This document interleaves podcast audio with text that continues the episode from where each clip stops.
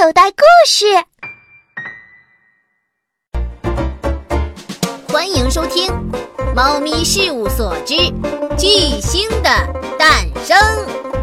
哦，我的超级呕吐对象。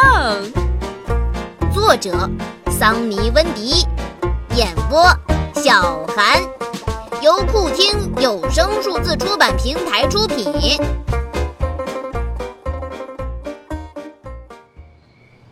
五月，一个安静的夜晚，我静静地坐在野猫宅的卧室里，靠着最喜欢的防鼠毛摇椅，怀里抱着新买的小白鼠公仔，一边品尝着最新口味的鲸鱼奶热巧克力，一边看最畅销书作家桑尼温迪，哦，我的小学老师写的猫咪冒险故事。睁一只眼闭一只眼，哦呵呵，热奶巧克力加睁一只眼闭一只眼等于美妙的夜晚。哦，窗外飘来附近饼干厂传来的奶香味儿。啊，嗯，甜丝丝的，呃呵呵，一切都甜丝丝的。妙，这样甜丝丝的夜晚不能没有歌声。我对自己说完，伸出长满倒刺儿的舌头尖儿，舔干净杯子里最后一滴热奶巧克力。嗯，我决定唱一首歌，却发现卧室的窗户没有关，门也没有关，还有野猫宅一楼的大门也开着。喵，实在太不小心了。我一扭腰。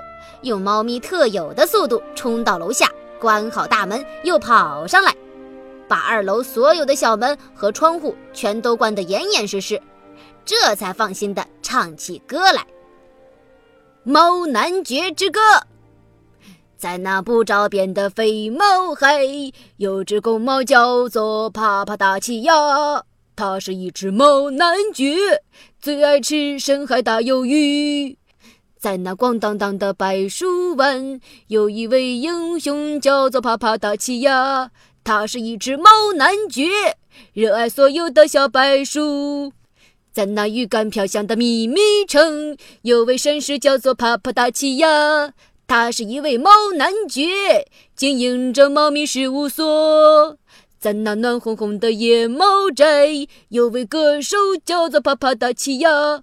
他是一位猫男爵，成了畅销书的猫作家。吼，他是一位猫男爵。这首《猫男爵之歌》是我自己编的主打歌，版权所有，翻唱必究。唱完这首歌，我又唱了自编的歌：吃鱼前最好摇摇鱼尾巴，面包要涂鱼子酱，和太小的鱼儿放生吧。嘿嘿，唱完这些歌，我开心极了。又检查了一遍门窗，确定没有路过的猫咪听到，这才放心上床睡觉。第二天一大早，司机黑脚喜马拉雅猫照旧开着超长的大鳄鱼汽车来接我上班。喵哦，很抱歉，我忘了介绍，我是一只年轻的公猫，名字叫帕帕达奇亚福利士。你可以叫我挠爪男爵。我经营着一家猫咪事务所，专门为咪咪城的猫族公民服务。妙妙，真是奇怪呀！透过车窗，我发现一件奇怪的，呃，非常奇怪的事，就问我的司机：黑脚，大街上为什么突然出现这么多猫咪？他们怎么都在排队买报纸？以前这个时候，咪咪城的大街上都是空荡荡的。城里的猫咪都睡得像死鱼一样沉。喜马拉雅猫的耳朵有些背，它转过头，急吼吼地问：“什么？死鱼很沉？呃，哪里有死鱼？很多吗？如果不要钱的话，我想全部带回家。”喵。唉，我看黑脚的脑袋晕得厉害，干脆不理他了，直接下车跑到一个报亭，买了一份最新的《奇猫岛早报》。只见报纸的头版用鲜红色的大字印了一条爆炸性新闻：急寻夜半神秘歌手。据尖叫唱片公司的著名星探波波瓦节奏猫爆料，昨天晚上他喝醉酒后，爬过一幢别墅的屋顶时，意外的听到了一位神秘歌手的动人歌声。遗憾的是，因为当时蓝爪星探醉得厉害，不能确定那位歌手的准确位置，只记得传出歌声的别墅大致位于市中心的绿胡须社区。波波瓦斯底下还透露，这位神秘歌手不仅歌声动人，还是一位能写歌编曲的原创型猫咪歌手。他唱的“吃鱼前最好摇摇鱼尾巴”，面包要涂鱼子酱。和太小的鱼儿放生吧，这三首歌以前从未有歌手在公开场合演唱过。蓝爪星探波波瓦节奏猫激动地表示，听了这三首歌，让他颇感猫心神怡，简直是神曲在世。波波瓦发誓，就算挖地三尺，磨光了脚爪，也要把这位极具音乐天分的天才歌手找出来进行包装。记者达达来多嘴猫根据小道消息报道，哎，看了这条新闻，我真为自己刚刚花掉的两毛咪咪币心疼。吃鱼前最好摇鱼尾巴，面包要涂鱼子酱，和太小的鱼儿放生吧，都是我闲着没事儿编的顺口溜。波波瓦节奏猫居然把它们当成神曲，这位金牌星探的品味也太差劲了。啊，为了赶时间。我也没再多想，就把报纸卷好，夹在胳肢窝里，上了车，继续去上班。一路上，晕乎乎的老司机黑脚喜马拉雅猫还在不住地念叨：“嗯，哪里有不要钱的死鱼？我全部都要了。”唉，终于到了鱼沟路一百二十九号，我的猫咪事务所。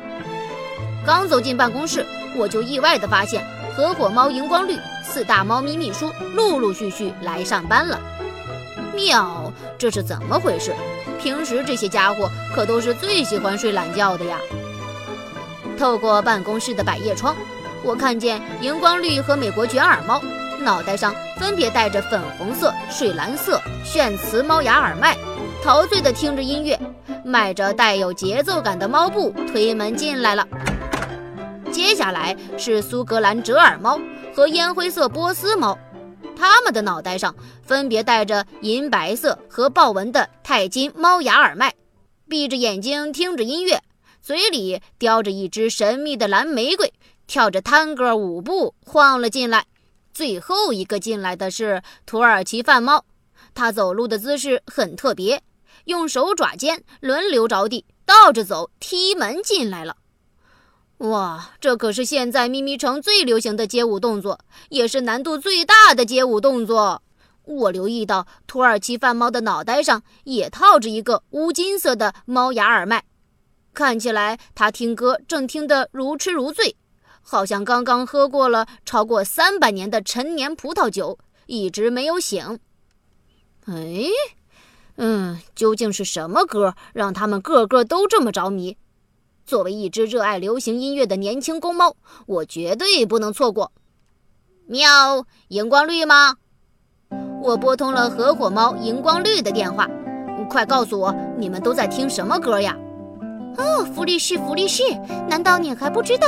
难道你还没有听？喵喵，你实在太落伍了！赶快打开电脑，在网络上搜索一下《夜半神秘歌手》的三支打榜金曲吧。好了，不和你多说了，我还要听歌呢。挂上电话，我疑惑地嘟囔了一句：“哦，到底是什么歌让爱挑刺的小野猫也这么喜欢听呢？”我打开笔记本电脑，用搜索软件搜了一下“夜半神秘歌手”这六个字，哇，搜到的网页居然有六千八百八十八万八千八百八十八个。我点开自己经常登录的猫咪社交平台“鱼眼睛网”，找到“音乐八卦集中营”这个栏目。哇哦，夜半神秘歌手的帖子被放在了头版头条。独家新闻：夜半神秘歌手极有可能是一只年轻的公猫。昨晚，尖叫唱片公司的蓝爪星探波波瓦节奏猫发现夜半神秘歌手的消息。轰动了整个奇猫岛。为了满足广大歌迷猫咪的需要，奇猫岛早报记者达达莱多嘴猫趁波波瓦节奏猫两次打哈欠的间隙，对他进行了独家采访，内容如下：尊敬的节奏猫先生，您能透露一下发现那位神秘歌手的详细地点吗？呃呃，我发现他的时候，正好在咪咪城市中心的绿胡须社区。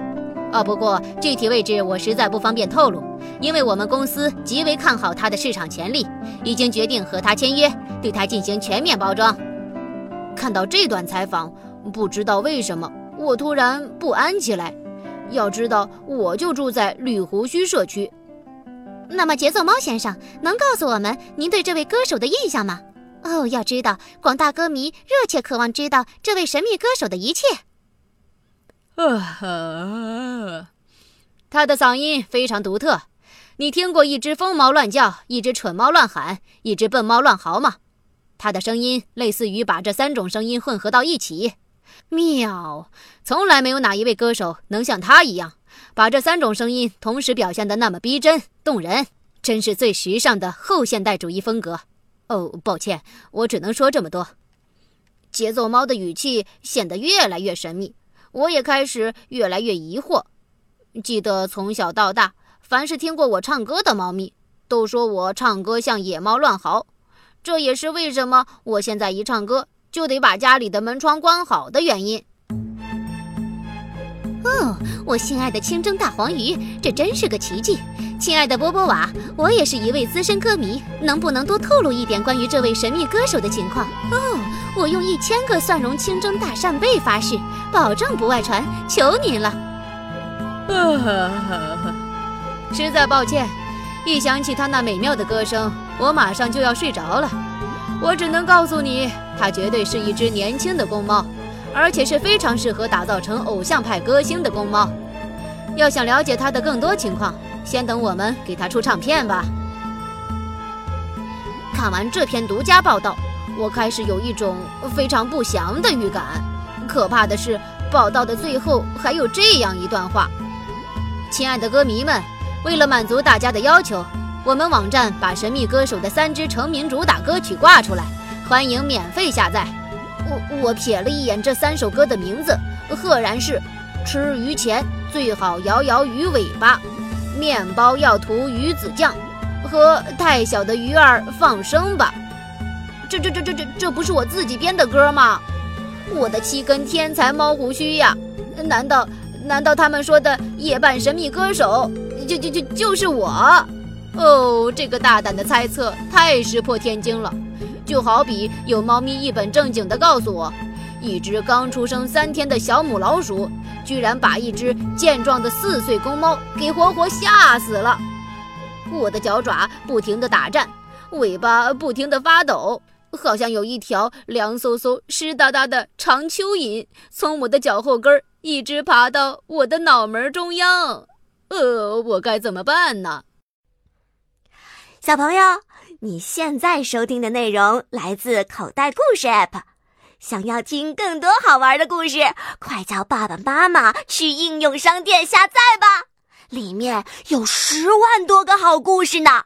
也欢迎关注口袋故事的微信公众号，首次关注有奖励哦。记住，搜索“口袋故事”就可以找到我们啦。